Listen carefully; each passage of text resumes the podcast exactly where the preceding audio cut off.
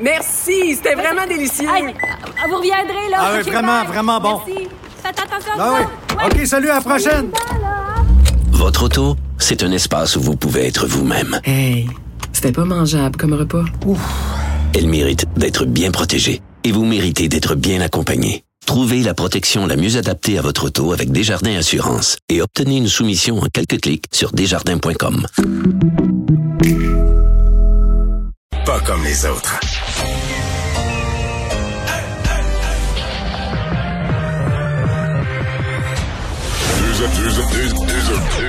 Deux animateurs cohérents, deux visions différentes. Une seule émission, pas comme les autres. Mario Dumont et Vincent Dessureau. Cube Radio. Bonjour tout le monde, bon début de semaine, Euh, bienvenue à Cube Radio. On va passer ces deux heures ensemble. On va vous résumer cette journée en actualité. Le lundi, c'est Alexandre Moranville-Ouellette qui est là. Salut! Salut Mario. Euh, passez un beau week-end? Oui, oui, oui, j'ai un peu trop bronzé là, du visage, puis je dis bronzé pour être gentil, mais j'ai brûlé. Ouais. Hier, pas avant hier. Ah, hier, hier. Pas avant hier. Samedi, Non, non, il y avait pas grand soleil pour brûler samedi. Moi, samedi, ma blonde avait des... Parce qu'on a quand même passé pas mal de temps au chalet, relax. Ma blonde avait décrété que là, euh, il fallait une journée pour un peu reprendre le contrôle de la maison, puis le ménage. Journée corvée Puis ça me obligatoire. quand elle a dit ça, là, mettons, je pense qu'elle a comme calé ça jeudi, en voyant la météo annoncée, puis tout ça, puis sur le coup, j'étais comme déçu, je voyais, on fera rien en fin de semaine, ça va bien être plate. Mais là, finalement, durant la journée, j'ouvrais du courrier euh, du mois de juillet. qui était- je me disais, ouais.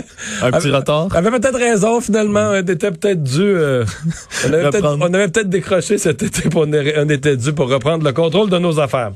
Euh, bon, dans l'actualité, euh, parlons de François Legault, euh, bon, qui... On sait pas comment interpréter les nombres de cas. C'est que c'est clairement à la hausse. Mais c'est pas beaucoup à la hausse. Non. Mais on s'est tenu plusieurs, plusieurs jours dans le 50-60 cas. Là, on est comme toujours en haut de 100. Donc, euh, M. Legault qui, dit faut pas capoter, faut pas s'inquiéter, mais qui a quand même passé un message. Ouais, 140 cas, deux nouveaux décès aujourd'hui qui s'ajoutent au bilan. Euh, François Legault qui a dit qu'il y avait un relâchement général au Québec, qui voulait que les citoyens, les Québécoises et Québécois reviennent à une certaine discipline. Il demande à tout le monde là, de respecter ben, les bonnes habitudes qu'on a pris là, dans les derniers mois avec la pandémie, respecter les consignes sanitaires, respecter la distanciation sociale. Évidemment, le tout pour éviter un reconfinement. Reconfinement qui est le mot quand même euh, qui fait peur. Hein? Moi, c'est le, le mot épouvantail, je le vois bien, parce qu'il n'y a pas grand monde qui veut euh, un reconfinement à long terme, mais c'est peut-être ce qui pourrait là, euh, s'en venir si jamais il y a vraiment des grandes hausses de cas. Mais tu le dis, on est au-dessus de 100, ça a remonté, mais c'est pas... euh, Non. C'est pas une Mais, flambée, mais disons. je te dirais, mettons, moi, ce qui m'inquiète, mettons, moi, là, la rentrée scolaire, elle se passe un petit peu moins bien que je... Puis, j'étais le premier à dire, c'est sûr que des éclosions, il va en avoir, des cas, il va en avoir, mais je veux dire, si on considère les premières, premières journées d'école, tu sais, euh, c'est quand même arrivé vite. là. On, est, on a eu le nez dans les éclosions, euh, collège français, polyvalente de, de deux montagnes. Je veux dire, euh, dès le début, là, tu te retrouves avec des fermetures, des enfants envoyés chez eux à Québec. Donc, c'est on, on sent quand même qu'on est on est sur un fil de fer. Là. Tu sais, On est Ouais. toujours limite. euh, Puis d'ailleurs, c'est là-dessus que François Legault là, se, penchait aussi. Là, il disait euh, de penser tout d'abord aux enfants, hein, parce qu'il faut euh, évidemment là, que les enfants restent à l'école au moins jusqu'à Noël. Il veut vraiment pas un reconfinement, parce que ça serait surtout catastrophique là, à ce niveau-là scolaire, avec tous les plans qui ont été mis en place, l'équipement qui est acheté et tout. Là, j'imagine pas ce qu'un reconfinement pourrait faire, puis avoir comme conséquence, ça, ça serait assez catastrophique. Alors pensez aux enfants en premier, c'est le message que François Legault voulait faire passer. Les premiers ministres du Canada et du Québec qui ont à leur tour, euh, d'autres s'étaient prononcés avant, mais ont, à leur tour condamné euh, le, le vandalisme sur la statue de Johnny McDonald. Ouais, François Legault qui a profité de la conférence là pour euh, qualifier de geste inacceptable le déboulonnement de la statue euh, du premier premier ministre du Canada, Johnny McDonald.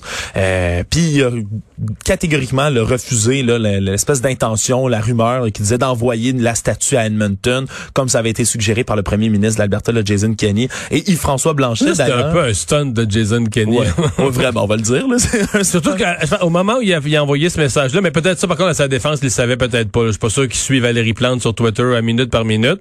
Mais Valérie Plante, je pense, avait déjà dit à cette heure-là que non, non, non, c'est pas acceptable, on va la remettre. euh. Ouais, ça avait déjà été condamné par Valérie Plante, par euh, euh, évidemment, mais là, c'est pas le stun justement de Jason Kenney qui disait que la statue pourrait venir jusque là-bas. Évidemment, euh, Yves-François Blanchet, le chef du Bloc québécois, qui lui avait été comme sauté dans la mêlée en disant que c'était une, ça serait une très bonne idée, que lui fournirait les plumes et laisserait à l'Alberta le soin de fournir du goudron.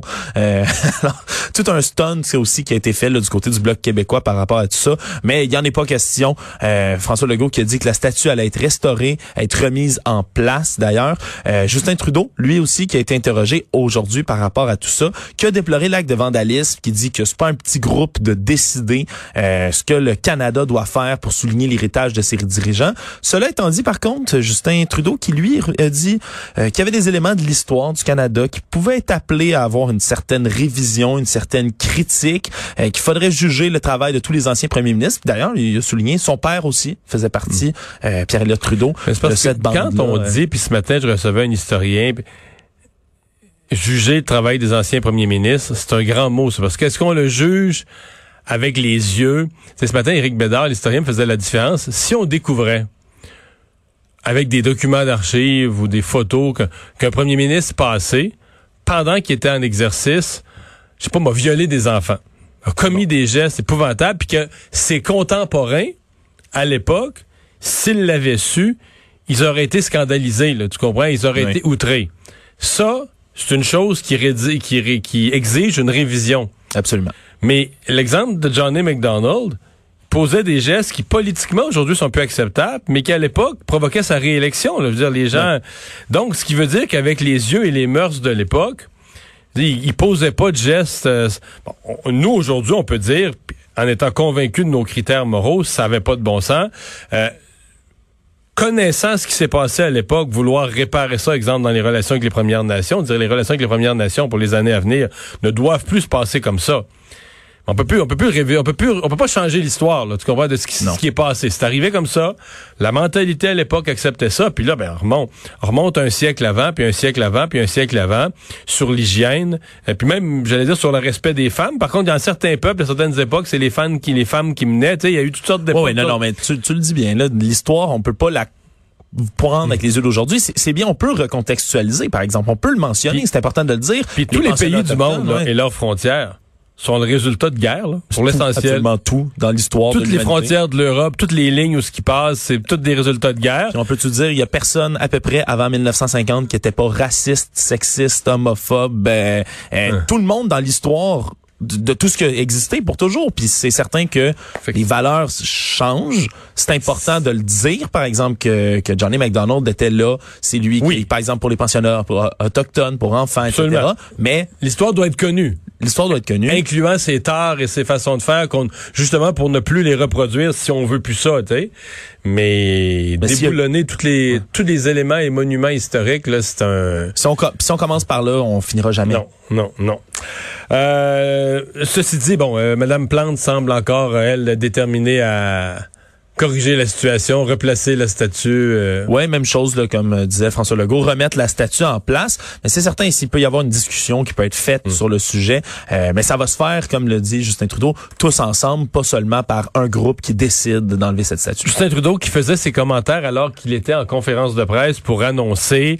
Euh, ben, on sait que le Canada avait été un peu pris au dépourvu parce que la Chine avait la Chine avait tiré sa blog en bon québécois d'une espèce d'entente sur les vaccins et là il fallait se reprendre parce que il y a la course au vaccin dans le monde. Qui va découvrir le vaccin Mais Après ça il y a la course pour s'en procurer. Ouais, la fabrication. C'est ça. Et là donc euh, le Canada a des, des ententes là-dessus. Oui, ça a été annoncé. Là, deux nouvelles ententes de principe avec les compagnies Johnson Johnson et Novavax. Ça va être la production et la distribution de 114 millions de doses euh, d'un futur, il faut toujours le dire, le futur vaccin contre la COVID-19. Ça s'ajoute aux ententes qui étaient déjà conclues, entre autres avec Pfizer Canada euh, pour 20 millions de doses, la pharmaceutique américaine Moderna, c'est 56 millions de doses. Bref, tout ça au total, c'est 190 millions de doses d'un potentiel vaccin qui sont déjà réservés aujourd'hui par le Canada. Évidemment, le montant des ententes qui est pas encore dévoilé. On sait pas trop combien ça va coûter tout ça, mais bref, euh, c'est un mal nécessaire là, dans la course mondiale aux vaccins. Euh, en ce moment, là, ces vaccins-là là, pour Johnson Johnson et Novavax, là, euh, ils rentrent dans la deuxième phase d'essai clinique. La troisième phase va s'avancer en septembre. Euh, bref, ça, ça s'en vient. On dit toujours vaccin potentiel, mais euh, on- je pense qu'on n'a pas le choix comme pays de- de- d'acheter déjà, Ouais. de réserver euh, ces, ces doses-là. Il va quand même y avoir là aussi un débat éthique. Là. Ben, puis dis un débat éthique du point de vue des gouvernements, parce que je pense que dans, le- dans le grand public, tu vas avoir un débat, il y a des gens qui peut-être des gens qui voudront pas le vaccin, mais ceux qui vont le vouloir, euh, ils vont le vouloir là. Puis mais tant les pays riches, les pays pauvres, jusqu'à quel point euh, Ah, jusqu'à quel point tu acceptes d'aller au plus fort la poche, puis jusqu'à quel point tu vas faire vacciner, mettons, tous les Canadiens qui le, qui le veulent jusqu'au dernier, alors que, mettons, en Ouganda, le personnel du réseau de la santé sera même pas vacciné. C'est ce que je veux dire? Ah, ben Est-ce absolument. qu'on va vacciner partout sur Terre, par exemple, les employés des réseaux de la santé, les, Les- personnes à risque, les etc.? personnes du, le personnel des, des Ou est-ce que les pays riches passent tous à passent tous au euh, en premier. en premier? Ouais. Puis les- il Ben, va c'est pas le premier enjeu éthique d'ailleurs. là, tu sais, Le, le- par exemple, quand on parle là, de certaines maladies qu'il y a eu pendant longtemps, tu sais, on pense là, à toutes sortes d'épidémies qui ont jamais eu le financement, le soutien qu'a évidemment la COVID parce que c'est planétaire, c'est pandémique, puis ça affecte des pays riches. C'est pas les premiers problèmes d'éthique. Puis il va y avoir aussi le, tu l'as dit, mais il y a des gens qui vont pas le vouloir le vaccin, qui vont être beau- Et nombreux. ça, c'est euh, c'est assez mal compris parce que là, ils semblent être assez nombreux. Là. Ouais. Et quand c'est 2-3% on dit généralement on s'en fout parce que c'est d'un égoïsme à faire mal au cœur, mais ils sont protégés par le reste de la population. tu sais. Ouais. Même certains le comprennent pas. Je sais pas ce que je voyais quelqu'un sur les réseaux sociaux sur les vaccins qui disait, qui s'exprimait librement en disant moi je suis moi je suis pas vacciné. Ouais, c'est parce que tu vis. Dis-le pas là. Tu vis dans une population vaccinée faisant que la maladie ne circule pas, donc t'es pas à risque. Tu comprends? Va pas vivre au tiers-monde ou tu sais. Mais enfin, euh, là, euh, si tu te retrouves avec 30% des gens qui refusent le vaccin, qu'est-ce que ça signifie? Puis là, tu vas entrer dans...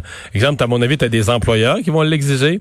Est-ce que les gens vont dire, en fonction de la Charte des droits et libertés, tu peux pas exiger de moi... Tu peux, un employeur peut-il exiger de son employé de se faire vacciner? Est-ce qu'il va y avoir des procès à, à propos de ça? Ça se pourrait bien aussi, là. On- Ouais. Ça risque Ouais. d'être peut-être le Bon, bordel. Moi, je pense, là. par exemple, que mon feeling, c'est que je vois beaucoup de gens qui disent, ah, moi, je veux pas être vacciné dans la première vague. Il y a des gens qui ont l'impression que c'est- s'il y en a déjà qui ont été vaccinés depuis deux, trois semaines, Ça va les ont pas- rassurer, qui n'ont pas une puis- troisième oreille qui leur pousse dans le front, là. Mais là, ils vont se dire, ah, le vaccin a l'air correct, ils vont vouloir, euh, vont vouloir se faire vacciner ensuite. Bon. Euh, parlons toujours de la, de la COVID, mais des euh, compagnies d'assurance euh, qui euh, commencent à ouvrir, parce que là, on sent une volonté des voyageurs de, euh, entre autres, des gens habitués à aller en Floride, des gens aller, euh, habitués à aller dans le sud. Ils vont venir l'hiver avec, euh, disons, euh, ils vont venir l'hiver avec inquiétude. Et là, euh, il y a des assurances qui vont euh, qui, qui vont offrir des options. Oui, ben, entre autres Air Canada et Sunwing là, qui vont offrir à tous les voyageurs le canadiens des assurances médicales en lien évidemment avec la COVID-19 pour les destinations du Sud. Tout ça fait partie d'une stratégie évidemment pour convaincre ben, les- les- le public, les gens, les consommateurs de reprendre la place à bord là, des appareils qui, on le sait, là, sont désertés. Depuis là, le, le- le- depuis le début de la pandémie, là, le trafic aérien et terrestre là, qui traverse la frontière, c'est 95% de baisse. Air Canada, ils ont une perte nette d'1,05 milliard de dollars au premier trimestre déjà. Alors le temps, euh, le temps presse pour ces compagnies-là de convaincre les gens. Et là, Ce matin, un- euh, j'ai reçu le ministre François-Philippe Champagne. il est pas euh, tu vois, le ministre des Affaires étrangères encourage pas beaucoup de monde à voyager là. non, c'est toujours euh, déconseillé. Oui, c'est euh, déconseillé. le les avis officiels du gouvernement sont à l'effet de ne pas voyager. Il pense pas tellement que ça va changer à court terme. Et il ajoute, bon, tu vas me dire, ça s'applique pas pour quelqu'un qui fait euh, qui va en République dominicaine, qui a des avions qui font l'aller-retour, là. Mais tu sais, tous ces gens qui ont été pris aux quatre coins de la planète, il y a eu 500 vols de rapatriement organisés à grands frais par le ministère des Affaires étrangères avec du monde qui ont travaillé à temps plein là-dessus, leur trouver des transferts. Ça, c'est, comme disait l'autre, fini, là, finito. Là. Non, c'est ça, Et- ça- et- et- et- si vous repartez demain matin, puis vous faites huit transferts pour finir dans une île des Philippines où la plage est magnifique, là, puis que là, aux Philippines, la COVID reprend en octobre à, à fond la caisse. euh, le gouvernement non. va pas rapatrier personne rendu là. Non, non. C'est terminé. Ça a été fait une fois, pas deux fois. C'est ça, tu Euh, t'arranges. La deuxième fois, tu t'arranges. Comme il me disait, nous, le gouvernement canadien, nous ne répondrons jamais, répondrons jamais à un citoyen, tu t'arranges. Nos services seront consulaires seront là pour euh, rendre service. Mais les services consulaires vont répondre au téléphone, mais il n'y a pas de vol de rapatriement, puis demande-en pas. Là. Non, c'est certain. Euh, quoi qu'il en soit, là, même si c'est déconseillé par le gouvernement, c'est un régime, là, euh, cette offre-là qui va être faite aux voyageurs, qui va couvrir, entre autres, ben, les frais médicaux d'urgence et les frais de quarantaine. Donc, entre autres, l'hébergement, si jamais euh, un voyageur doit se mettre en quarantaine. C'est une couverture maximale de 100 000 par personne. Euh, ça entre en vigueur aujourd'hui. Euh, Puis surtout aussi, c'est une couverture qui est dite un peu totale, si on veut. Fait que ça s'applique pas seulement à la COVID aussi, cette assurance médicale-là, ce qui peut être pratique en cas de d'autres pépins. Mais on le rappelle, le gouvernement qui déconseille les voyages non essentiels à l'étranger. Mais ceux, c'est c'est ceux aussi qui ont soit une propriété ou qui allaient en, Ah, une maison en ailleurs, en Floride, là. Moi, je pense à la Floride, là. Ouais. Bon, le nombre de cas est en baisse aux États-Unis, mais ça reste en baisse parce qu'il était tellement élevé. Euh, est-ce que Mais est-ce que tu pars pour la Floride? Ben, il parle des destinations soleil, il nomme entre autres le Mexique, les Ouais. Caraïbes. Mais ça, je c'est- comprends que c'est une pas vu la Floride. J'ai pas vu la Floride. Non, mais ça, ce que dont tu parles, c'est une assurance pour une semaine. On Ouais. va te dire, tu pars, puis là, on va te mettre des conditions vraiment sévères. On va te dire, avant de partir, tu vas faire une espèce de déclaration solennelle, là. J'ai pas de fièvre, j'ai pas de ci, j'ai pas de ci, j'ai pas de ça. Peut-être même qu'on va prendre ta, ta température. Puis là, on va te dire, OK, moyennant ça, t'as pas la COVID en partant, on a confiance que les hôtels sont désinfectés, etc. Puis si t'attrapes la COVID, on est prêt à assurer ce risque-là. Ouais. Mais quelqu'un qui s'en va vivre quatre mois en Floride, c'est pas la même affaire. Là. Non, c'est pas le même pas. risque. Euh, là, la personne, tu contrôles plus, elle est plus dans un resort. Là. La personne, elle, elle va partout, elle va dans les magasins. Euh, sur, sur une période de quatre mois, tu pourrais avoir une deuxième puis une troisième vague en Floride. Est-ce que ça, ça va être assurable? Mettons, pour des personnes, souvent les personnes qui, qui allaient en Floride, bon, pas juste ça, il y a des personnes plus jeunes, mais il y a aussi beaucoup de personnes de 65 ans et plus. Les, les fameux snowbirds Les québécois. qu'on snowbirds. Donc, est-ce qu'on va vouloir, est-ce qu'on va être prêt à assurer leur risque? Question, euh, la question se pose. Présidentielle américaine, donc euh, Joe Biden, est-ce qu'il a, est-ce qu'on va dire qu'il a réagi aux, euh, aux attaques de Donald Trump, en tout cas, qui a voulu être un peu plus mordant à dénoncer euh, l'anarchie, les violences dans les manifestations. Ouais, puis c'est attendu quand même parce que là, c'est le président Trump, lui, qui incarne, puis qui veut surtout incarner là, la loi et l'ordre un peu partout aux États-Unis. Mais là, Joe Biden a réagi lui aussi là, pour condamner le plus euh, plus fermement, si on veut, euh, les violences qui, a- qui, qui se passent en ce moment aux États-Unis. Il a parlé entre autres que piller, c'est pas manifester, que mettre le feu, c'est pas manifester, qui comprend la colère, mais l'anarchie, c'est l'anarchie. Faut pas tomber là-dedans. Il faut manifester de manière pacifique. Euh, il a blâmé évidemment du même coup euh, Donald Trump, le président, d'attiser les braises euh, de, du feu, un peu de la colère qui brûle, au lieu de les éteindre. Euh, puis il a continué là, et répété les attaques dans ces déclarations-là. Euh, maintenant, le Joe Biden qui reprend là, euh, de, plus, de plus en plus là, les déplacements, alors que sa campagne avait été arrêtée, on le sait, là, en mars dernier à cause de la pandémie. Puis là, il va visiter là, tous les États. là. le marathon, on peut le dire, là, de la présidentielle est commencé. Pour vrai, il faut qu'il s'active, là. Ouais, y a pas de Joe Biden. Parce que là, euh, bon, il s'est fié au fait un peu, bon, regarde, il y avait sa convention qui faisait un gros événement, là, qui faisait un gros moment. Après ça, je pense qu'il s'est fié sur le fait, garde, le monde n'a pas besoin de me voir tant que ça. Trump, on le voit, on le voit, on le voit, le monde va... Tu sais, l'espèce de, de surexposition de Trump. Lui, je pense qu'il s'est dit, ça va... Ça va finir, la surexposition de Trump va finir par jouer pour moi, là, que... Mais euh, là, à un moment donné, il faut que tu sois là. là. Assez, faut c'est que faut que tu occupes l'espace, faut que tu prennes ta place. Ouais, les faut- républicains avaient commencé à l'accuser d'ailleurs de ne pas sortir de chez lui, de pas Mais là, être proactif. il est plus, il est plus Sleepy Joe, là. Non. Là, il est Slow Joe. Oh, Slow Joe, puis j'ai vu Beijing Biden aussi. Ah oui, c'est plus, non, mais dans les, les, les tweets du président Trump ce matin, cette nuit, là, parce que Slow Trump, Joe. Trump a tweeté cette nuit, hein. Je sais pas s'il Ouais, les la met nuit- d'avance pour la nuit passée, les pas. En tout cas, c'est plus Joe l'endormi, c'est Joe le lent. le slow le Joe. lent Joe. Joe le lent. Ben, Slow Joe. Je pense que les, les surnoms n'ont pas fini de les voir là. Euh, d'ailleurs le Lincoln Project là, qui est la page là, des, de ces républicains qui, qui sont pour Biden et contre Trump, qui ont fait d'ailleurs une vidéo extraordinaire si vous voulez aller le voir euh, sur ce sujet-là justement où on voit plein de scènes où Biden jog, court, fait du vélo alors que Trump a de la misère à monter, à descendre le- une rampe. Ça, je pense que ça fait ça fait peut-être sortir de ses gonds le président euh, lorsqu'il envoie. Merci, Alex.